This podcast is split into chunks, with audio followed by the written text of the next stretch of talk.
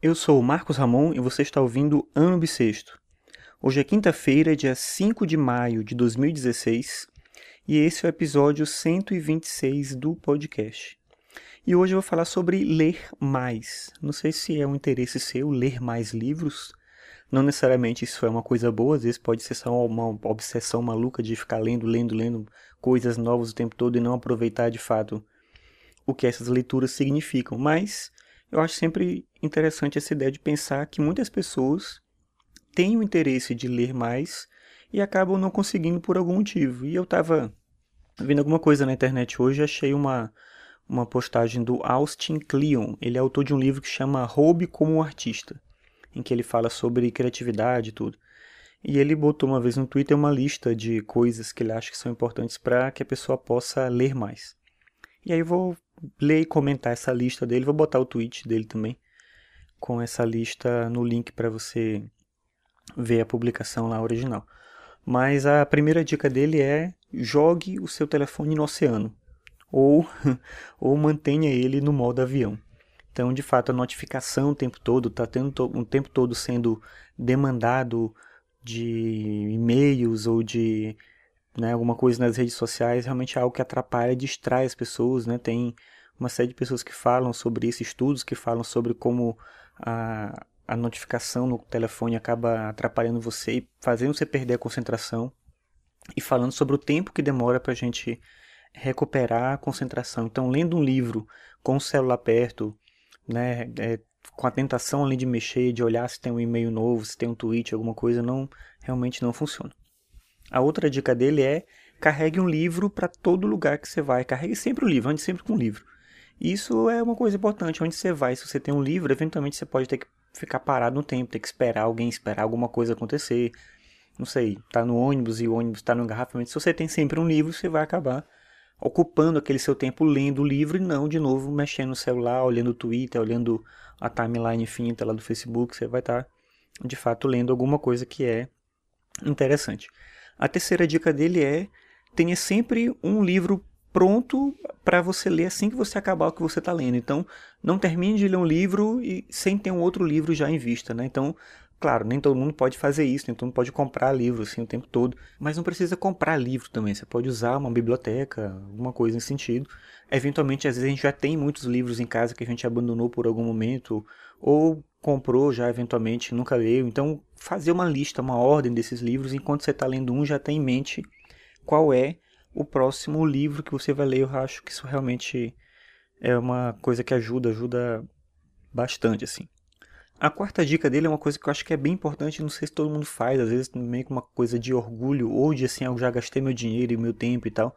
Mas a quarta dica é bem importante nesse sentido de coordenar o seu tempo com aquilo que realmente importa. Então, ele diz: se você não está gostando de um livro, ou você não está aprendendo nada com ele, pare imediatamente. Isso é vital assim para você aprender a usar o seu tempo direito. Se você começa a ler um livro, você não está gostando, você acha que não é bom, você está vendo que não é produtivo aquele negócio, e você vai ficar lendo até o fim só porque sim, porque você comprou, porque você gastou dinheiro, porque você já investiu parte do tempo, você não está ganhando de fato algo ali. Claro, eventualmente pode ter uma reviravolta, a leitura melhora muito, mas geralmente dá para saber quando não está valendo a pena e é bom você saber usar o seu tempo nesse sentido. A quinta dica que ele coloca é uma coisa que eu acho que não necessariamente é definitiva, até porque até esse momento ele não está falando de tipo de, de literatura, né? tipo de leitura, melhor dizendo. E aí na quinta dica ele fala assim, é, agende uma hora de leitura de não ficção durante o dia. Né? Reserve uma hora para ler alguma coisa que não é ficção. Então para naquele momento ali para ler alguma coisa, talvez uma coisa mais acadêmica, né? ou algum tipo de leitura em outro contexto que não literatura. Né? Não entendo bem, talvez não funcione para todo mundo isso, não sei qual é bem o contexto aí dessa proposta. A sexta é ir para a cama uma hora mais cedo do que você está acostumado e leia ficção. Segundo ele, isso ajuda inclusive a dormir. Eu, por algum tempo, eu tentei fazer isso, né, de ler, não necessariamente ficção, mas ler alguma coisa, né, antes de dormir. Não é algo, não é um hábito que eu consegui manter, mas é algo que eu tenho vontade de voltar a fazer. Eu acho que é interessante ler um pouco, não, não necessariamente logo antes de dormir, assim, né, ler até dormir, acho que não é legal isso. Mas ler à noite, que eu quero dizer, né, eu quero voltar esse hábito de ler à noite. Eu leio de maneira espaçada durante o dia e é muito aleatório, assim. Eu queria ter um pouco dessa ideia de um horário, assim, para ler com mais tranquilidade.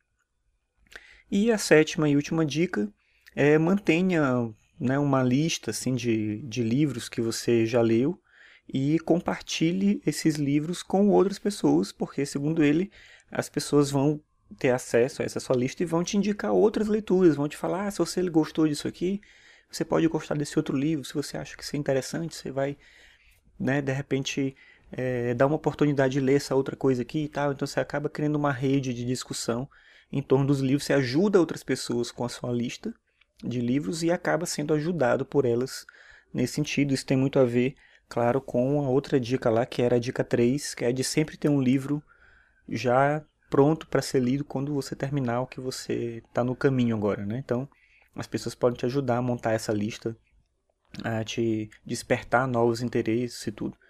Então, eu acho que é uma lista legal nessa essa proposta, nesses esses sete passos aí que ele propõe para a gente conseguir ler mais. De novo, nem todo mundo necessariamente quer ler mais. Então, eu, ele, no Twitter ele começa essa postagem, é uma postagem bem antiga, né? Você vai ver lá. Mas ele começa a postagem, é uma postagem de final de ano, ele falando, ah, esse ano eu li 70 livros, é o meu novo recorde pessoal. Se você quiser ler mais, pegue essas dicas aqui e tal. E aí você vê os comentários lá no, no Twitter e muita gente falando sobre isso. Ah, mas para que ler tanto, né? Todo, todo mundo precisa ler 70 livros ou mais, livros ou menos, não tem uma medida, né, disso. Claro que não tem.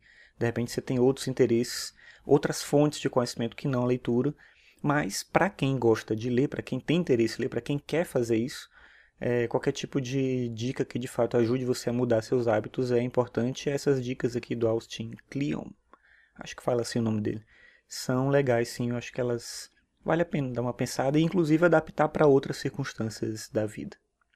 Bem, então é isso, fico por aqui, até amanhã.